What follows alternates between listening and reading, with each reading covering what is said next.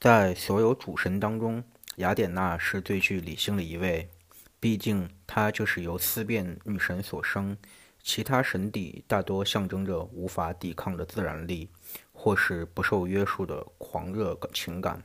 雅典娜却主要寄身于文明开化者的思想当中。作为女神，雅典娜象征着逻辑与理性。尽管在她类人的一面中，他同样也会盲目偏袒或者嫉妒。和赫斯提亚一样，雅典娜也总是能够免疫爱神的诱惑。雅典娜的母亲莫提斯是俄克阿诺斯的女儿，她象征着纯粹的抽象思维这一概念本身。她和宙斯结合之后，宙斯意识到他们所生下的孩子会继承莫提斯抽象思辨的能力，并且可能会将此用来对付宙斯，进而拥有统治宇宙的能力。然而，宙斯太晚意识到这一点了。这时，赫提斯早已怀上了他的孩子，正如我们已经提过的那样，神旨在其母腹中就具有神性，因而无法被毁灭。于是，宙斯复制了他父亲的伎俩，将孩子整个吞入腹中。然而，雅典娜在宙斯体中自然移动到支配理性的脑里，继而使他头疼欲裂。对宙斯来说，头疼欲裂这个说法在字面意义上会变成了现实，因为赫怀斯托斯提出了他继父头疼的原因，然后用一把巨斧劈开了宙斯的脑袋。雅典娜从宙斯的额头处跳了出来。一些人宣称雅典娜当时就已经是成年女子的形态，甚至已经穿好了铠甲。而另外一些人则宣称，那时的雅典娜还是一个孩童，后来被波塞冬的儿子特里同抚养长大。赫怀斯托斯自此和雅典娜结下了一条纽带。毕竟，雅典娜是主主司公义的女神，而赫怀斯托斯则是守系人的保护神。只有赫怀斯托斯敢去试探雅典娜多么认真地对待自己处女女神的地位，并且也没人能比他走得更远。他成功地在雅典娜的大腿上留下了几滴自己的精液。雅典娜充满鄙夷地将其从身上抹去，从掉落到地上的精液诞生出雅典人的始祖。没有其他神祇胆敢得寸进尺，做出更冒犯的举动，因为雅典娜、帕洛马考试女神在战斗中极为恐怖，而且带的羊皮盾的雅典娜在战场上不可战胜。这支盾是赫怀斯托斯赠送给她的礼物。有人说，这支盾镶着金色的流苏；也有人说，它是只盾状的装饰品，或者其实是羊皮做的胸甲。虽然雅典娜并没有报复心，不过她的确坚韧过人。除此以外，尼克也和雅典娜关系亲密，因而雅典娜从不需要考虑失败的可能。在雅典人选择接受橄榄树而非波塞冬的苦涩泉水作为赠送之后，雅典娜成了雅典城的保护神。之后，他还帮助雅典娜。雅典人种植了其他谷物，他与雅典人彼此间一直协作良好。雅典娜成了希腊带给人类的会食礼物的象征，而雅典人也在自己的卫城上建起了雄伟壮丽的神庙，献给他们的处女女神雅典娜。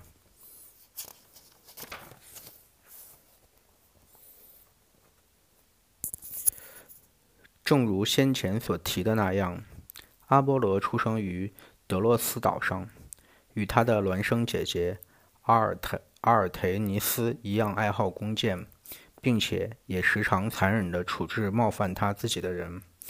就许多意义上来说，阿波罗都是诸神之中最像人类的一位，和人类一样充满天赋，却命途多舛，文明开化，但也能做出阴暗野蛮之举。阿波罗的多面性同样也能从他作为神的属性中体现出来，这其中包含着迥然不同的职能。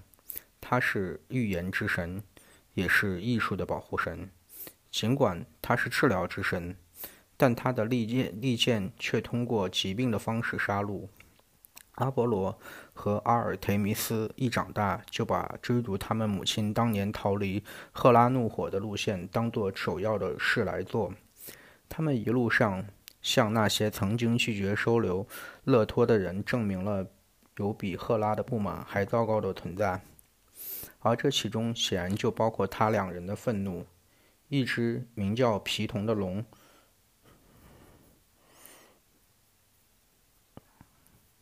曾经在勒托逃离的时候冒犯过他。阿波罗追踪到皮童在帕尔纳索斯山山洞的老巢，并在那里最终杀掉了他。因为皮童一直有在洞穴中做预言的习惯，所以阿波罗接管了他这项工作。他在帕尔纳索山上的赫尔菲神事所，因此也很快成了一个重要的圣地。阿波罗通过拦截一艘从克里特岛出发、载满虔诚者的船，获得了他的第一批子嗣。他化身做一种类似鱼的生物，强迫这些人掉头前往德尔菲。即使在阿波罗的灵魂从类鱼生物中逃离之后，他的形体依旧存续下来。后来的人用这趟旅程。的目的来为这种生物命名，德尔菲尼乌姆，也就是海豚。阿波罗非常认真的对待自己的艺术保护神这一身份，他成为缪斯们的保护者。直到今日，许多城市都有阿波罗的圣殿、剧院。最早的音乐和戏剧就是在这些神庙中被庆祝的。陷入恋爱的阿波罗，达芙涅。如果说阿波罗不能随便取笑的话，那么另一位善使弓箭的神祇艾诺斯显然也轻慢不得。因为嘲笑爱神佩顿的弓箭软弱无力，阿波罗被艾诺斯用金色的箭头直穿心脏。中箭后的阿波罗疯狂地爱上了宁芙达沃涅。不过，爱神已经用铅制的枪头射中了达芙涅，使得达芙涅只会不断地逃避阿波罗的追求。他最终陷入无处可逃的境界，只好将自己变成了一棵月桂树。这种树后来以他的名字命名。即使这样，阿波罗还是想要占有它。他把月桂树的树干用来做里拉琴和琴弦，月桂树的树叶则用来编织竞争在胜利者所戴的桂冠。尽管和阿波罗不一样的是，这些胜利者。只要能得到这项桂冠，通常就心满意足了。卡珊德拉，看来爱神是下定了决心要为难阿波罗。他在随后的恋爱中接连受挫，尽管阿波罗赠予了他预言的天赋，特雷伊公主卡珊德拉还是拒绝了他的求爱。希诺普，这名叫希诺普的贵妇答应了阿波罗的求爱。不过，却要求自己无论提什么条件，阿波罗都首先要满足他。结果，他提出了自己要求让自己终身保留处子之身。不过，有的说法称他后来终于不再拒绝阿波罗的求爱，因为他的儿子塞勒斯后来成了叙利亚人的始祖。土耳其的一座城市也以这位女士的名字命名。这名贵妇最终选择了同一位凡人结婚。而不愿冒和神邸展开恋爱的风险。克洛尼斯，尽管他曾经同阿波罗同床共寝，不过最终他却嫁给了另一个人。出离愤怒的阿波罗杀掉了他后，才发现他早已怀上了自己的孩子。他不得不尽一切手段来救这个孩子。这个孩子就是医药之神阿斯勒克阿斯克勒庇俄斯亚辛托斯。在向男性求爱这方面，阿波罗的桃花运也没有好到哪里去。他曾经爱上过一个雅辛托斯的美少年，却意外地投掷铁饼杀死了自己的爱人。从雅辛托斯头上蹦出的鲜血，化为了与其同名的花朵风信子。其他情人，阿波罗在其他情人也在世界上留下了痕迹。其中的一个叫普兰尼的女性建立了古代利比亚地区的一座大城，而另一段情史中生下的儿子米利则建立了一座希腊名城。阿波罗和另一名缪斯生下了一个叫林纳斯的儿子，天主教的第二任教宗。一个卡通人物，还有某知名品牌的操作系统，都以他名字命名。近来。爱神似乎不再成为新为男，不再成新为男阿波罗了。于是，与阿波罗同名的系列飞船第十一代也终于征服了月神塞勒涅。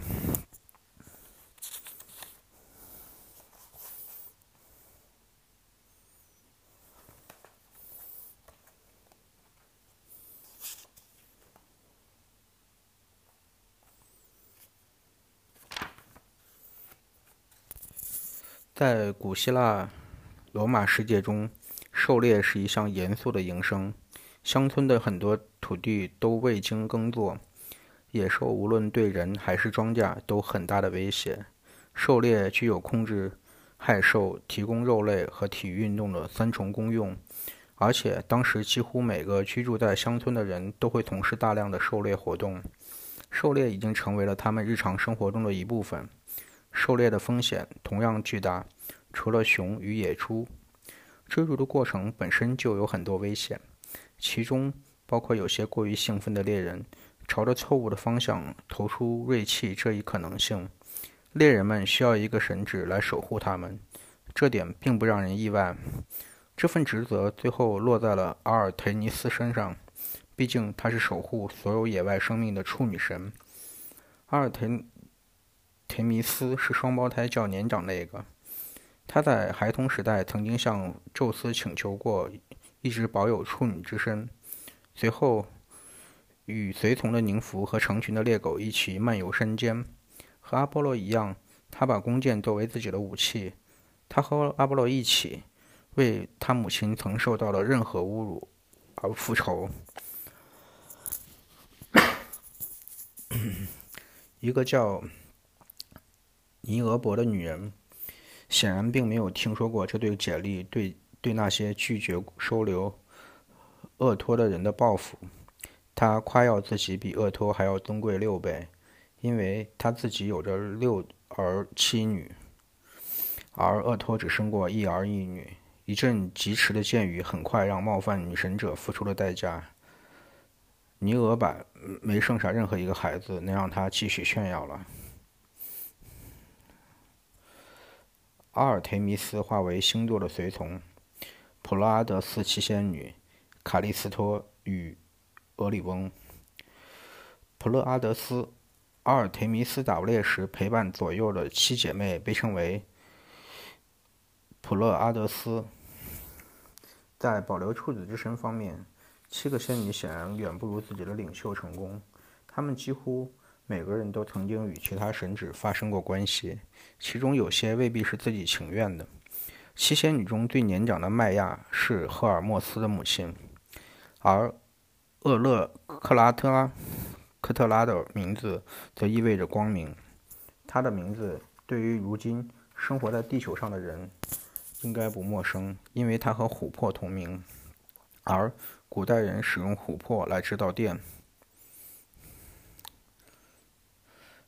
阿斯卡利斯托和情感生活混乱的七仙女一样，阿尔忒勒斯的另一个宠儿卡利斯托也曾被宙斯勾引。在这之后，卡利斯托化作一只熊。我们并不清楚是谁把它变成了熊，尽管可以确定的是，赫拉和阿尔忒勒斯对与宙斯这段私情都很不满。最后，为了保护卡勒斯托母子，宙斯在天庭中。给了他们庇护，把两人化作了一个大型星座和小型星座。今天，卡利斯托和宇宙的另几个情人木卫一、木卫三一样，都成为了木星的护卫星。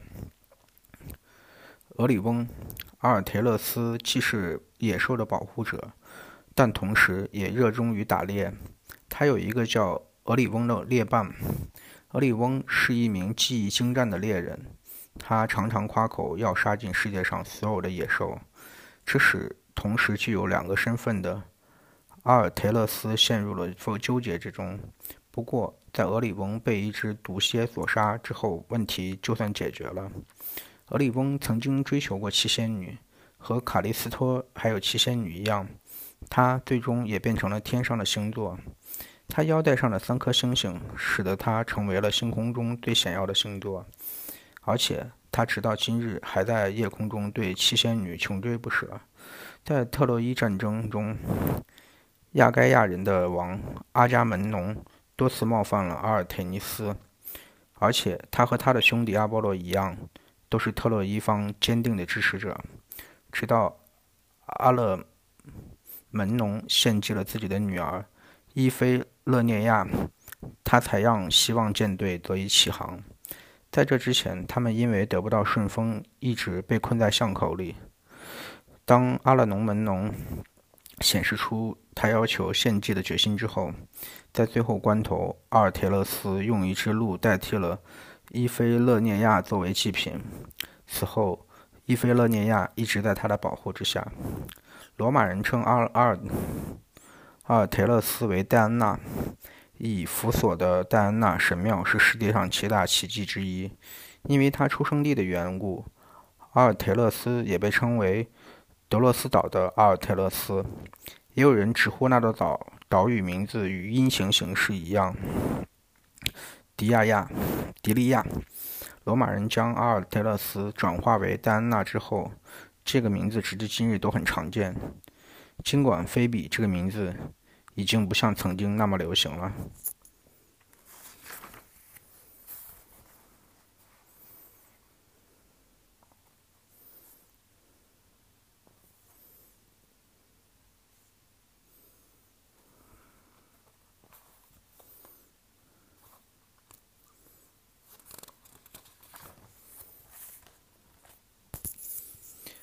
阿瑞斯和雅典娜都有着战神的身份，然而雅典娜象征着冷静的战略，而阿瑞斯象征的则是盲目的武力和暴力。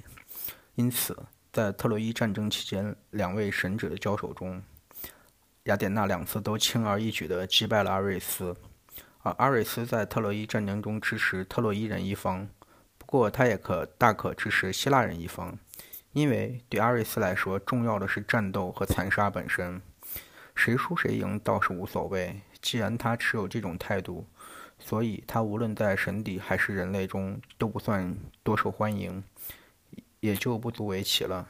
即便他的父亲宙斯，虽然他同赫拉结合生下了阿瑞斯，但他对这个儿子也怀着矛盾的心情。毕竟阿瑞斯更加喜欢和好战又野蛮的色雷斯人，而非文明开化的希腊南部人待在一起。崇尚武力的斯巴达人自然最为崇尚战神阿瑞斯，然而他们相信自己是阿瑞斯的一个儿子的后代。斯巴达人宣称，他们这位祖先就是被英雄卡德摩斯所杀死的一条水龙。当龙牙被撒向地面时，每颗龙牙被埋进的地方都诞生了一个全副武装的战士，这就是最早的斯巴达人。卡德摩斯通过迎娶阿瑞斯的女儿。和阿尔摩尼亚来同阿瑞斯讲和，然后在他屠龙之处附近建立了忒拜城，生下了恐惧和惊恐之神的战神，同时还生下了和谐女神，似乎显得很奇怪。不过，一些人宣称哈尔摩尼亚温柔的性格继承自他和母亲阿佛阿佛洛忒阿佛洛狄忒。当时，阿佛洛狄忒正陷入和与阿瑞斯、阿瑞斯疯狂的恋爱之中。如我们即将提到的那样，阿佛洛狄忒的丈夫赫准斯托斯对这段私情深感不满，很快就找到了羞辱这两个人的办法。顺便提一下，卡德摩斯和阿尔摩尼亚就是被宙斯不情愿的烧死的。塞莫勒的父母，黎明女神俄厄俄斯是阿瑞斯的另一个情人，而嫉妒阿佛洛狄忒使他陷入不断的不断的陷入对形形色色的人的迷恋当中。阿瑞斯会被人奇怪的同正义连接起来，这源自阿瑞斯曾经为了保护自己的另一个女儿免受波塞冬之子强暴而杀死了她。这在史上第一宗杀人案的审判中，阿瑞斯成功的在众神面前为自己辩护。这场审判发生地点后来成为了雅典城的一部分，这个地点从此被称为。亚略巴谷，雅典中，雅典城中所有杀人案都在此审理。圣保罗后来也在此处做下了那篇公开声讨阿瑞斯在内的异教神祇的演讲。尽管古雅典人、古希腊人对他们的战神的确抱有复杂的感情，不过阿瑞斯在罗马就受欢迎多了。在罗马，阿瑞斯的形象同许他许多民族的战神形象融合在一起，变成了战神马尔斯。据传，战神马尔斯使维斯维斯塔处女王位继承人瑞亚席尔瓦受孕，生下了罗马城的建立者罗慕路斯与雷默。尽管奥古斯帝大奥古斯都大帝平时平日里是阿波罗文明开化的记忆崇拜者。他在罗马城中自己新修建的奥古斯都广场中建成的，却还是战神马尔斯的神庙。他将其称之为复仇者马尔斯神庙，因为他将自己战神刺杀养父尤利乌斯凯撒的敌人这一功绩归功于战神马尔斯的庇护。现代世界中，红色星球火星依旧以马尔斯的名字命名。而在古代，通常开始行军的三月，也以他的名字命名，意味着军与军队有关。而动词 to mar，则指战争对地理环境留下的影响。手持盾牌、背负长矛的重兵形象，也成了马尔斯以及男性的象征，一如阿佛洛狄忒的守镜象征的女性。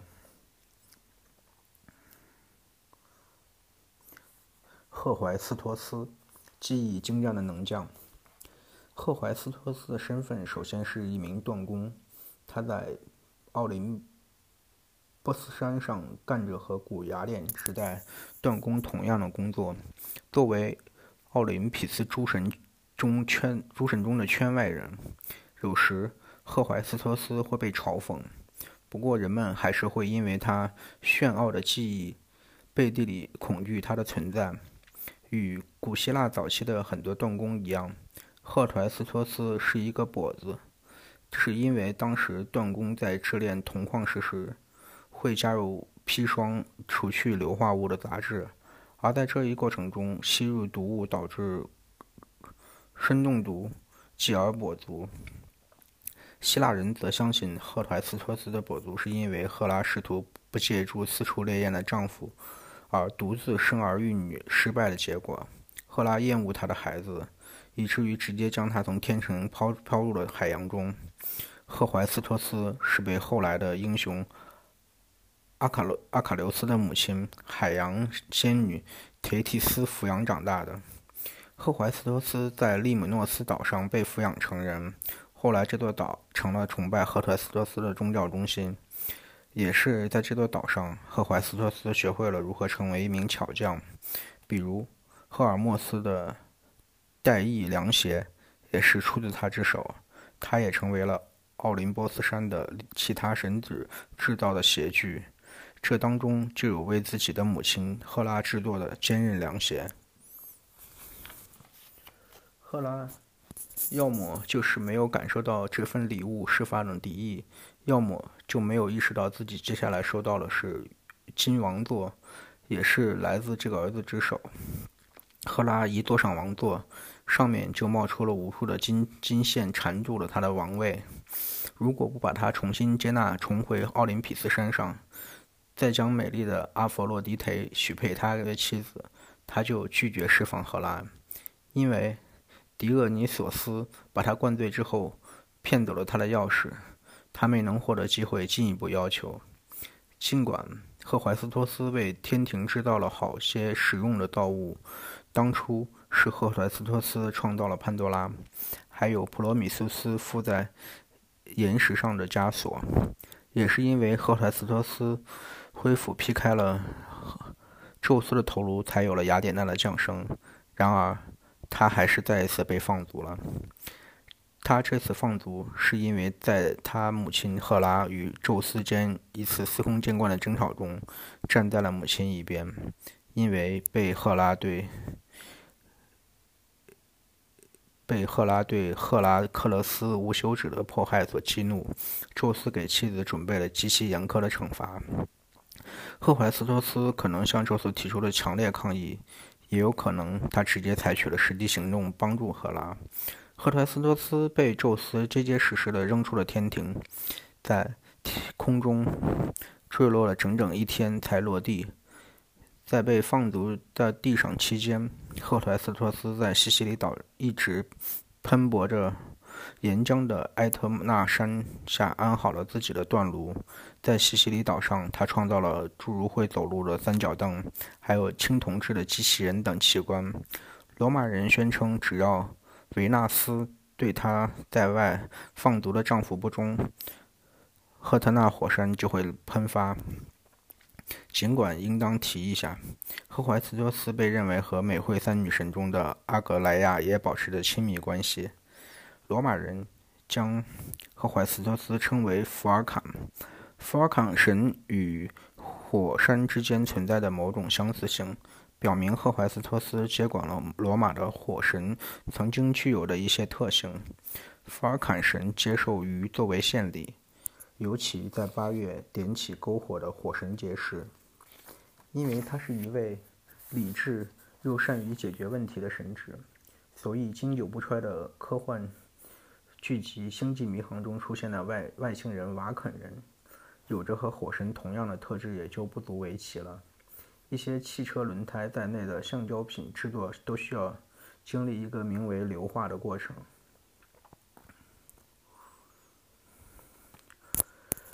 赫尔墨斯，门旁的信使神，作为诸神中最名声名狼藉的一个，赫尔墨斯将他庇护的范围进一步扩展至妓女、盗贼、骗子以及所有突破通常行为约束的人的身上，因为这才是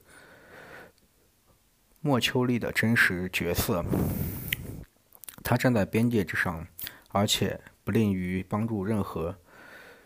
逾越界限的人，因此准备出行的旅人都会预先向这位神祇祷告，祈求他能在接下来的旅途中引导自己。在那些即将开始生命中最长也最黑暗的旅程的王者，也会发现赫尔墨斯正在等待着，将他们平安地引向冥府。和帕尔塞夫涅还有女巫之神赫赫卡雷一样。赫尔墨斯是少数几个可以在哈迪斯阴暗的冥府中畅通无阻的神职，因此起初也是由他护送被劫持的帕尔塞福涅回去见等待的心急如焚的德莫内德莫忒尔。死去的决斗士会打扮成赫尔墨斯的罗马化身，即莫丘利的工作人员从竞技场的王者之门拖出。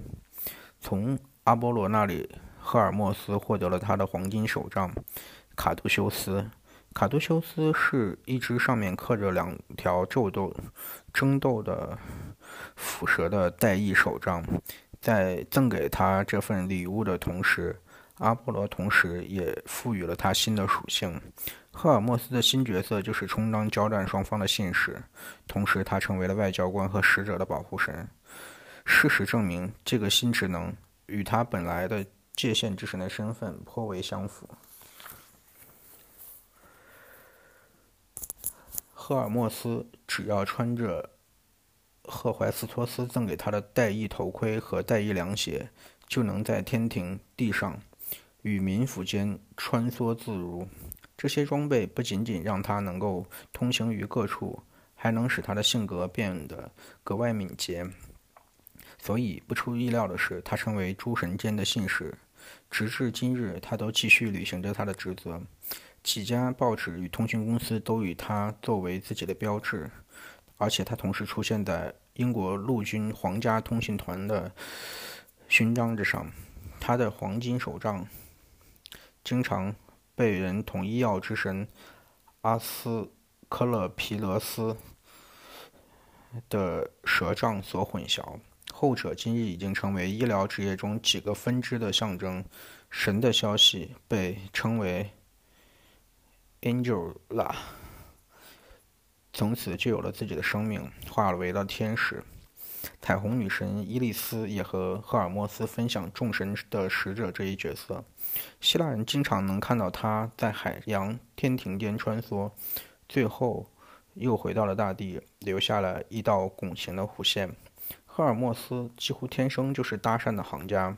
据说他和阿佛洛狄忒生下了一个孩子，而赫淮斯托斯似乎对此事并不在意。这个孩子就是生育之神普里阿波斯。他最显著的特点就是有着一只高度勃起的阴茎，滥用化学品治愈男性性功能障碍，导致一度罕见的阴茎持续勃起症。病例如今显著增长，有一些不幸的男性发现通过服用药可以让性生活的质量和时间同步提高，结果却成为这种病症的牺牲品。赫尔墨斯的另一个儿子马尔赫尔赫尔马洛迪托斯赫尔马洛迪托斯名叫萨尔马西斯的宁芙疯狂的追求。最后，诸神也不得不同意他们两人合为一体，成为双性人。他同时具有男女两性的性征。赫尔墨斯还有一个孩子，就是林地之神潘。就像赫淮斯托斯的孩子往往是跛子一样，赫尔墨斯的子女都要继承他的盗窃癖、狡诈的头脑和天生的亲和力。因此，赫尔墨斯的儿子。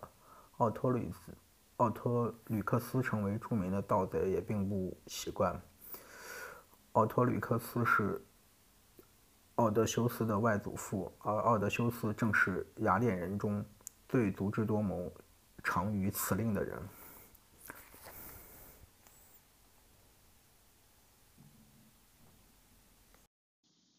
今天接着来读希腊罗马神话，潘神的母亲。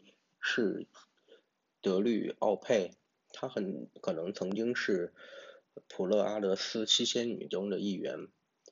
德律奥佩和几位神祇都保持着暧昧关系，其中就包括赫尔墨斯。他和赫尔墨斯生下的孩子生有羊足，头上又长着羊角，头发浓密。德律奥佩看到自己生下来的婴儿居然长成如此模样，不禁花容失色。尖叫的离开了他，因此潘神生下来就具有使人产生毫无根据的惊恐感的能力。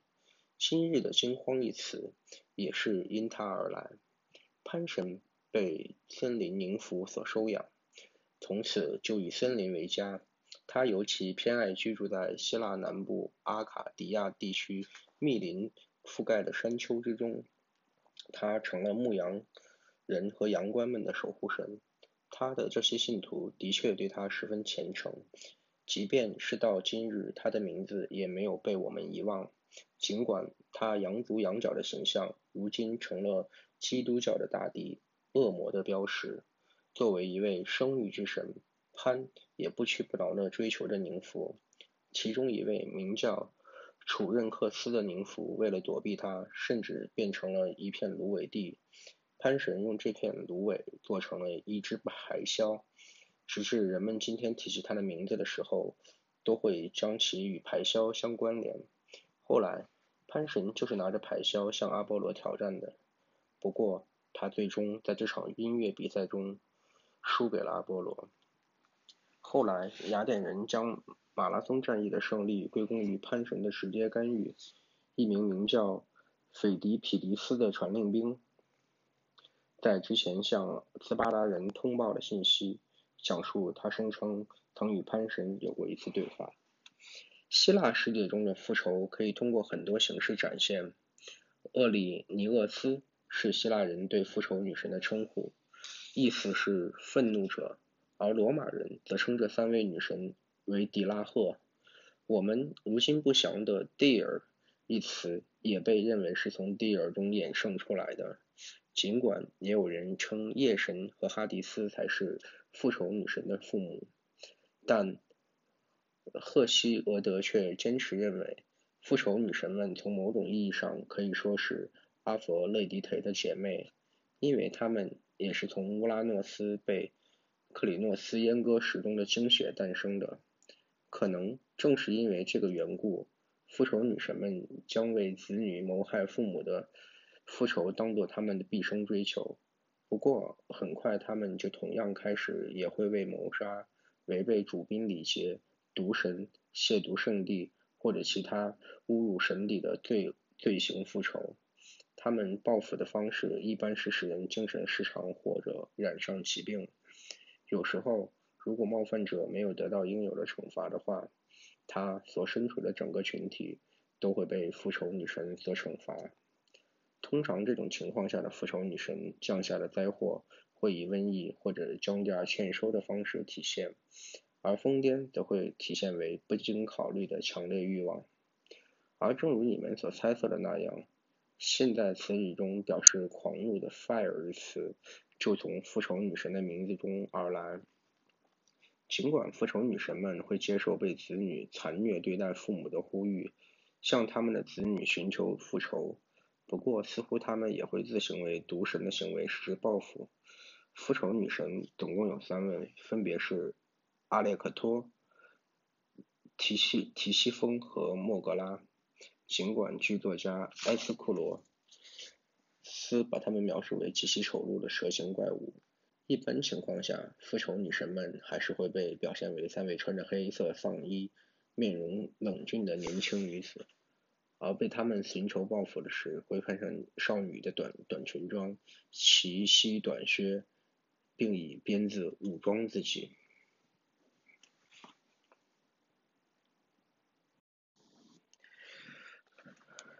涅墨西斯。与复仇女神相比，夜神那不眠不休而又无人可以逃避的女儿涅墨西斯，管辖的范围要更广一些。她被视作一种接近平衡万物的准则般的存在，是众神中最反复无常的那位好运女神提嘎的对立面。当提嘎赠予那些并不够格的人好运时，不眠不休的涅墨西斯就会紧随其后，降下与之相对的不可回避的厄运。它尤为属意于为那些狂妄傲慢或者过于自负的人带来带去灾祸。现代世界有一则谚语：“骄兵必败”，而古代人则认为这样的失败是由涅墨西斯所推动的。或许毁灭的悬崖就在你眼前，比如曾经的一个美少年被那位被诅咒只能重复别人说过话的宁芙厄科所爱慕。不过，却对厄科并无兴趣。在遭到强硬的拒绝后，厄科日渐憔悴，甚至最终化成了虚空，除了他的声音，什么也没有留下。于是，涅墨西斯诅咒了他，令他陷入了对水塘中自己倒影的狂热热恋当中。这个美少年，也就是纳嘎索斯，因为不舍得从自己的倒影旁离开。在水塘边日渐憔悴，他为后世的心理学家留下了自恋人格这一现象来研究。还有一种一朵和他同名的花——水仙。据说纳嘎索斯的灵魂现在还在斯蒂克斯旁，充满爱意地凝视着自己水中的倒影。罗马人将涅墨西斯称为福尔图纳，直至今日，仍有许多意大利人对他的名字充满敬畏。涅墨西斯甚至还对富庶而又庞大的特洛伊城的最终陷落有着关系。根据某种版本传说，宙斯曾经试图追求涅墨西斯，不过对涅墨西斯不断变换自己的形态，试图分散宙斯的注意力。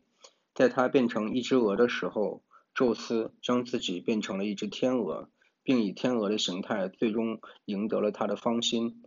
他们结合生下了一个蛋，而从蛋中孵化了出了凡人中最美丽的海伦。在这个传说中，海伦是由勒达抚养长大的。不过一般认为，宙斯是通过重复化作天鹅的伎俩，引诱了勒达，并与之生下了海伦。狄俄斯库里海狸与加倍的甜蜜。特洛伊的海伦还有两个哥哥，尽管他们是双胞胎，但是这对对兄弟却有着不同的父亲。其中一个的父亲是人类，另一个则是宙斯。这意味着卡斯托尔是凡人，而波吕丢迪斯则拥有永生。这两个兄弟被合称为狄俄斯库里。他。他们参与到了他们那一时代几乎所有英雄冒险的狂欢当中。他们曾经与阿尔戈英雄们一起远征，还参加了卡吕东东野猪狩猎。随后，为了解救自己被忒修斯拐走的妹妹，还参与了对雅典城的围攻。他们曾经因为抢新娘和另一对兄弟结下了夙愿。他们在这场夙愿引起的争斗中。被击败，卡斯托尔也在战斗中失去了性命。不过，兄弟情深，波里丢丢克斯做出了为后世的兄弟之术树立典范的举动。他们主动要求将他不死的神性分一半给他的兄弟，所以这对兄弟每一半的时间在奥林波斯山，另一半则在冥府。作为罗马人口中的卡斯托尔与。波鲁克斯这对兄弟被奉为战神，罗马人将将城市中心主要神庙奉献给这对兄弟来表达对他们的崇敬。在每年五月二十一日至六月二十一日间出生的人会和狄俄斯库里产生特殊关系，因为这对兄弟如今已经成了双子座的标志。美惠女神，正如我们已经提到了那样，美惠女神共有三位：阿格莱亚。欧佛洛楚涅和塔利亚，他们是爱神阿佛洛狄忒的侍女与侍从。不过，在舞蹈时候，爱神也会加入他们的行列。美惠女神为阿佛洛狄忒编织编织罩袍。阿佛洛狄忒在被赫淮斯托斯羞辱之后，逃到了博福斯岛上。美惠女神们也跟随他而去，在那里安抚他的情绪，并一直细心照顾着他。美惠女神的父母以及他们自己的名字在各版本的资料中略有不同。有时出现的女神并不是三位，不论无论不过无论何时，她们都象征着温柔、愉悦的心情与快乐。美惠女神们天然喜欢宴会。因而，古代在宴席或者晚宴的开场都会祈愿他们到来。在最广为接受的神话版本中，阿斯克勒庇厄斯是阿波罗与一个名叫克洛尼斯的凡人女性生下的孩子。克洛尼斯犯下了最大错误，就是抛弃了被爱神所伤害的阿波罗，而他接下来又选择与一个凡人结合，无异于火上浇油。对于已经受到了伤害的阿波罗来说，他宁愿选择凡人而不是神帝作为情人的行为，简直是羞辱。阿波罗准时的出现，击杀了不忠的情人，随后才发现他已经怀上了自己的孩子。阿斯克勒比阿斯克勒庇厄斯是在自己母亲葬礼上的火堆上被阿波罗强行救下的。后来，他被交给温和的半人阿嘎迪抚养长大。阿波罗是医疗之神。而阿斯克勒狄伯斯也跟随父亲选择了医者的祈愿，雅典娜给了他帮助，赠予他奇迹般的治疗天赋。实际上，他甚至能够起死回生。这点在天堂造成了巨大的骚动，因为冥府的亡灵竟然不能不经能够不经哈迪斯的允许直接离开。哈迪斯对此异常憎恶。最终，冥府的主人向他的弟弟宙斯陈情。即便是宙斯也同意，阿斯克勒迪斯显然是在僭越地位更高的哈迪斯的权威。于是他用闪电火将阿斯克勒狄伯斯打入了塔尔塔洛斯。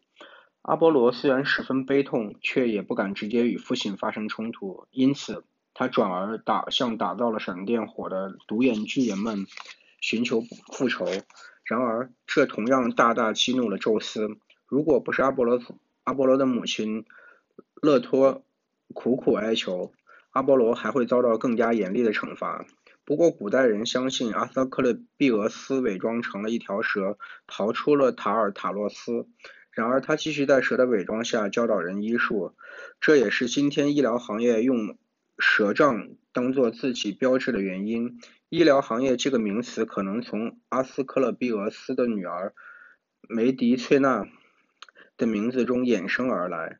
而如果你遵循了他另一个女儿徐乐亚的指示的话，能够有效的减少那些呃梅迪翠娜手下医生的概率。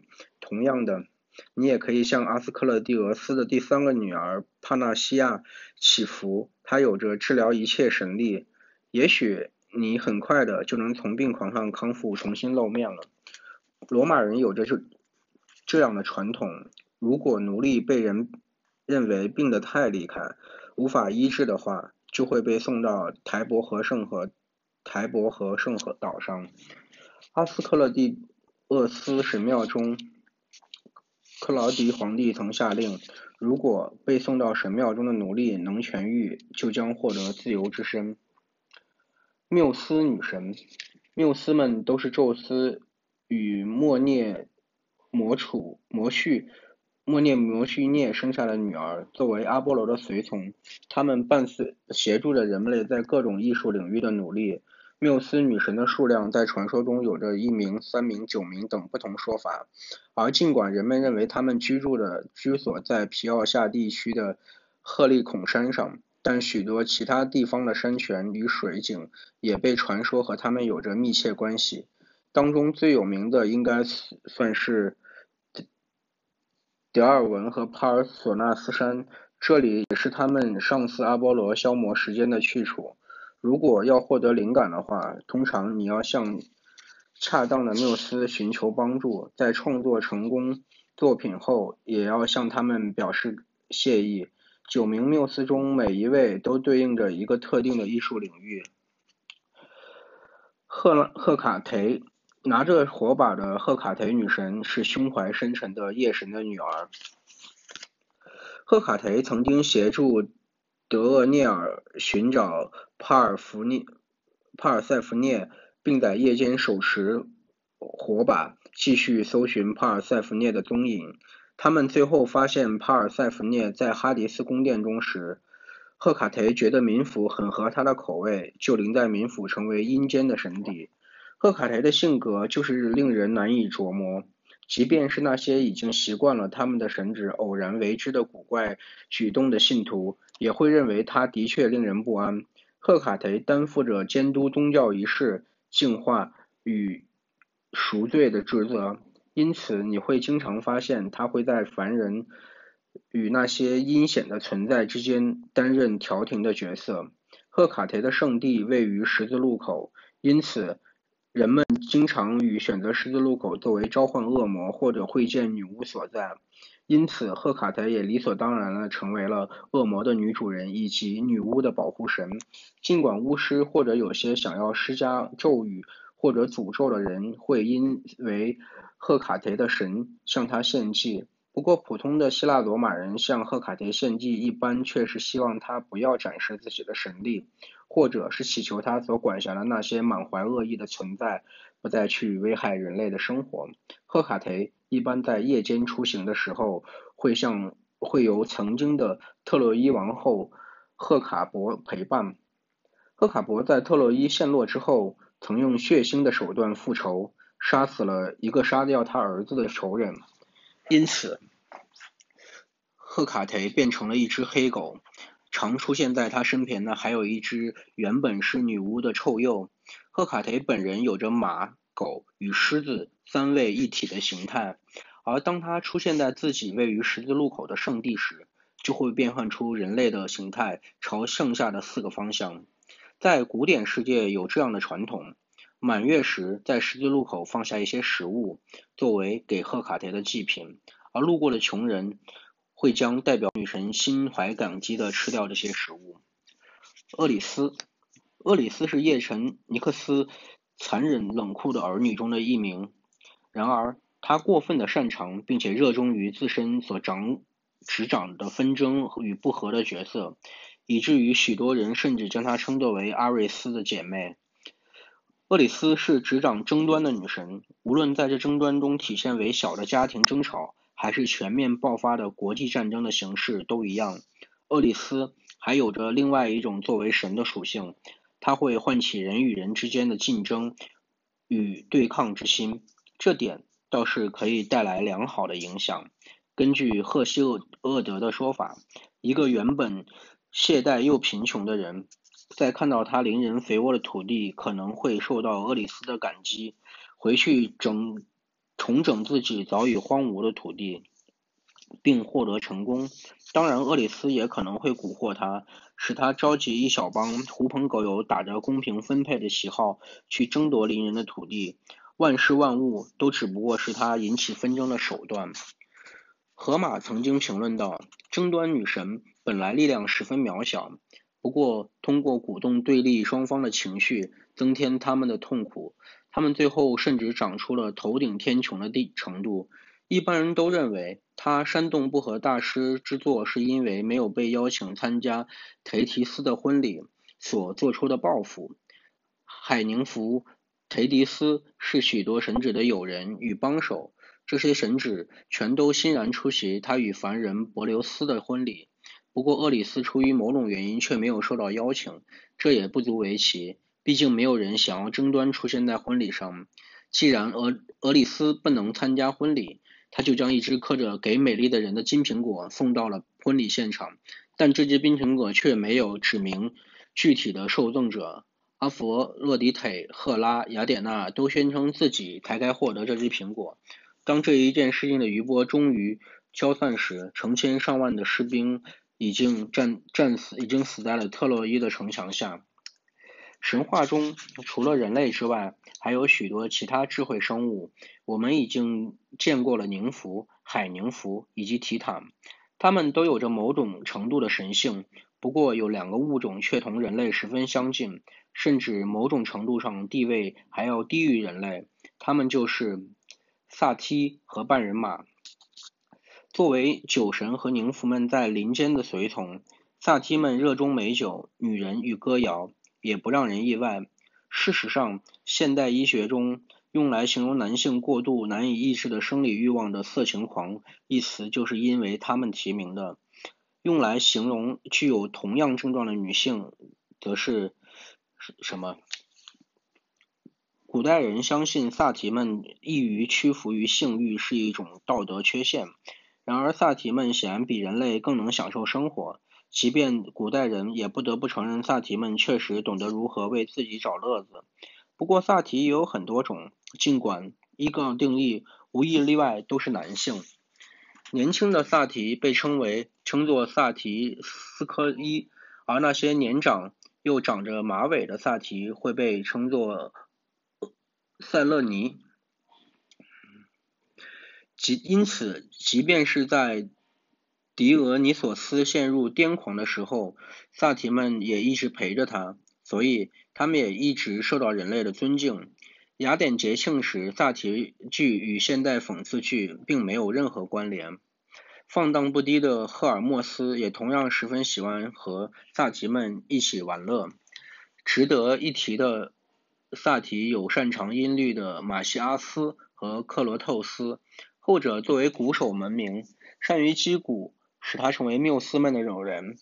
古希腊的嗜酒者可能会被邀请向莱纽斯举杯致敬，然后一杯接一杯的畅饮，向希勒厄斯致敬，后者是醉酒者的保护神。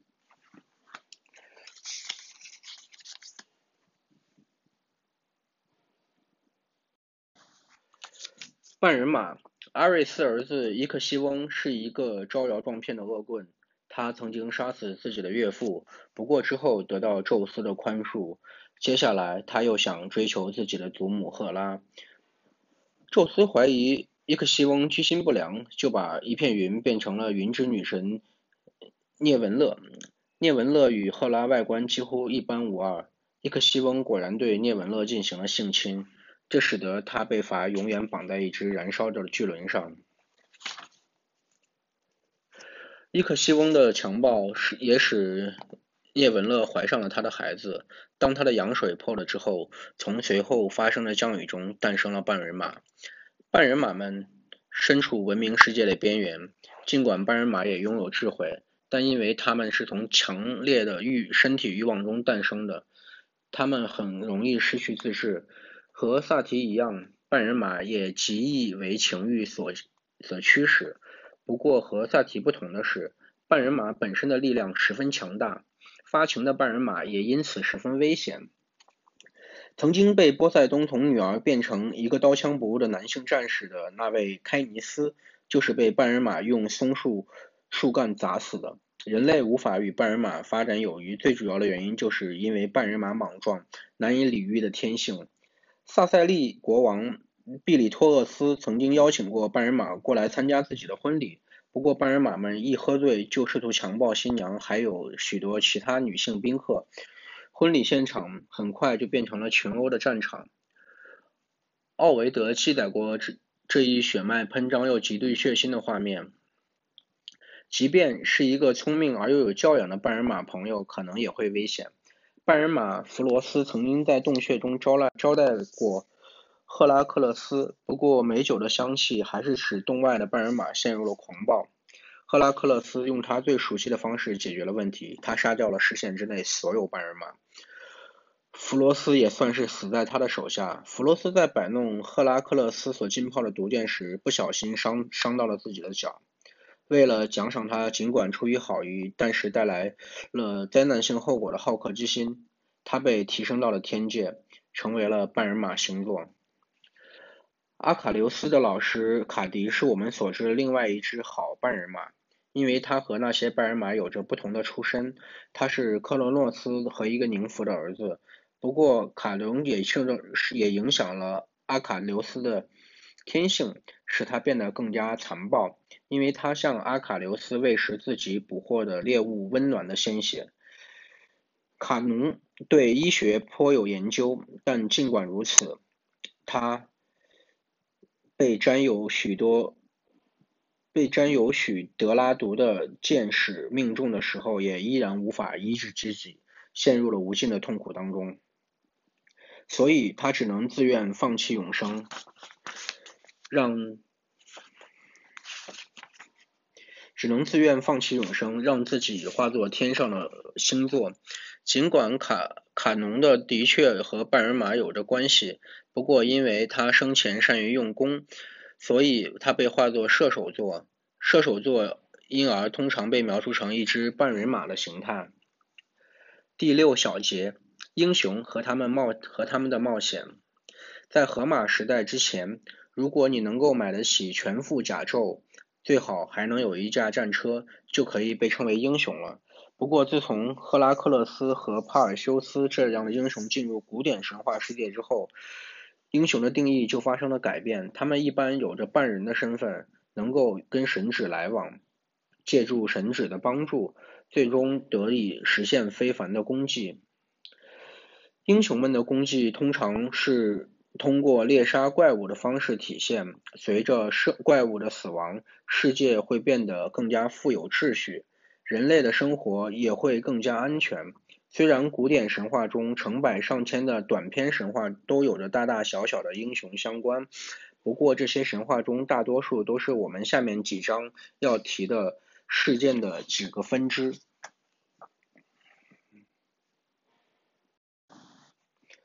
英雄们冒险的基本套路：英雄被安排的任务往往是前往某个遥远的地方击杀一只凶狠的怪物。或者是将那里的某物带回家乡，或者两件都要做，就像在帕尔修斯的故事那样。通向英雄的目的地道路往往困难重重，需要借助神旨的帮助，还有英雄与生俱来的机智才能涉险过关。英雄们在开始冒险的时候，往往会受到乖戾命运的捉弄，亦或是被某个对其作对的女神所阻碍。尽管有时候神话中的英雄们可能下场凄惨，不过他们和任何其他时代的英雄一样，总能拿到安慰奖。无论怎样，他们都能抱得美人归。从根本上来说，英雄冒险需要经历以下几个步骤：第一步，出身。平民就不要考虑了。神话中那些伟大的英雄都身份高贵，甚至有的还是半神。可能阿尔戈英雄们的头领们拥有王族血统的伊阿宋的的确身份尊贵，不过和他的同伴宙斯之子赫拉克勒斯相比，就显得很寒酸了。赫拉克勒斯跟他在一起，简直就像一个到贫民窟体验生活的皇亲贵胄。第二部，乖戾的命运。英雄往往生下来就有着命中注定的苦难等着他。既然想要逃避命运，注定会徒劳无益，因而大多数英雄都会致力于把自身的苦难一并带给那些罪有应得的受害者，并且越多越好。第三步，深受屈辱。神话中的英雄们总会落入某个性格乖僻的国王的掌控之下，而他们正处心积虑为我们的英雄增添新的磨难。第四步。比如差使他去完成一个自杀式的任务。第五步，帮助我们的英雄在考虑如何完成任务的时候，一般会得到其他英雄或神祇提供的道具，甚至神祇们本人都会作为帮手出面。第六步，冒险的旅程，我们的英雄接下来就要面对自己的命运。不过他们在到达终点之前，一般都会沿路留下一连串尸体。而在赫拉克勒斯的故事里，甚至会更加夸张。满怀恶意的女神与热衷于挥舞棍棒的英雄之间频繁的冲突，使得蒙受杀戮者的数量大大增加。第七步，完成功绩。冒险的结局有些时候的确很激动人心，不过有些时候却会有虎头蛇尾的感觉。第八步，英雄返乡。与第六部一样，这一过程同样会留下满地尸体。第九部尾声，我们的英雄最终能够还乡。通常情况下，这时他们都会顺路遇上自己的女性伴侣，而往往也是在这时，差遣英雄的那位讨人嫌的国王也凄惨的死掉了。取回怪物头颅的帕尔修斯，出身，帕尔修斯是达那厄的儿子。属于达纳厄斯家族的一支，他是阿克里西西厄斯国王的外孙，也是众神之王宙斯的儿子。乖戾的命运，帕尔修斯命中注定要杀死自己的外祖父。获悉这个预言的阿克里西厄斯国王，立刻想尽办法确保自己的女儿不会生下后代。不过，宙斯化作一阵黄金雨，进入了幽闭达厄达纳厄的房间，使他的一切防范都化作泡影。深受屈意，帕尔修斯和自己的母亲一道被外祖父放逐。后来，他在试图追求自己母亲的波吕特克勒国王的监护下长大。波吕德特克斯迪。故意向帕尔修斯征收一笔养马税金，因为他知道帕尔修斯无力偿付。自杀式的任务，波吕德特克斯下令帕尔修斯必须杀死戈尔宫美杜莎，还要带着他的头颅回来见自己，用来代替他原来需要偿付的税金。帮助赫尔墨斯借给帕尔修斯一把锋利的宝剑，还有青铜做的盾牌，而雅典娜则对。如何找到美杜莎提供了具体的建议，一些友善的宁芙甚至还借给他一顶能让人隐身的帽子。冒险的旅程，雅典娜指引帕尔修斯来到了一个洞穴，洞穴里住着三个知道美杜莎所在的女巫。这三个丑陋的女巫共用同一只眼睛和同一颗牙齿。帕尔修斯做了些不甚光彩的事儿。在女巫的用手传递共有的那只眼睛时，他一把抢走了眼睛，以此威胁他们说出美杜莎的藏身之处。然而，在出发之前，他又将那只眼睛丢进了附近的湖水中。完成功绩，帕尔修斯戴上帽子，使自己获得隐身能力，又把青铜盾牌当作镜子，透过盾牌反射观察美杜莎的行动，这样他就不会与美杜莎视线相对了。他只一击就使美杜莎身首分离，然后凭借着一凉鞋带着美杜莎的头颅逃之夭夭。这一切发生的太快，剩下的那两只戈戈尔宫姐妹还没来得及理清刚刚发生了什么。英雄返乡，在埃及短暂停住的时候，帕尔修斯怕巧遇见了被附在岩石上那等待被海怪烹用的阿德里莫达。帕尔修斯杀死了海怪，并与安德里安德罗莫达成婚。安德罗莫达曾经在未婚夫带着一群人试图用武力抢亲，却被帕尔修斯用美杜莎的头颅变成了石头。尾声。波吕德克斯也被美杜莎的头颅变成了石头，所以达纳厄就不再需要受这桩婚事的困扰了。在一场体育比赛中，帕尔修斯丢出的铁饼不幸误杀了自己的外祖父，一如神谕所预言的那样，帕尔修斯与安德罗莫达在这之后一直过着幸福的生活。这在古代神话故事中倒十分的罕见。脚注。雅典的重步兵后来经常将戈尔宫的头颅画在自己的盾牌上，可能是寄希望于他能够像雅典娜那只不可穿透的羊皮盾上的戈尔宫头颅一样，起着非凡的保护作用。帕尔修斯的一个儿子帕尔塞斯向东迁徙，成了后来的波斯民族的祖先。帕尔修斯、安德罗莫达还有卡西奥佩亚死后。都化成了天空中的繁星。安德罗莫达是一一整个星系的名字，不过帕尔修斯却仅仅是一个星座，其中英仙座贝塔象征着戈尔宫的头颅，所以可能最好还是不要对视盯得太久。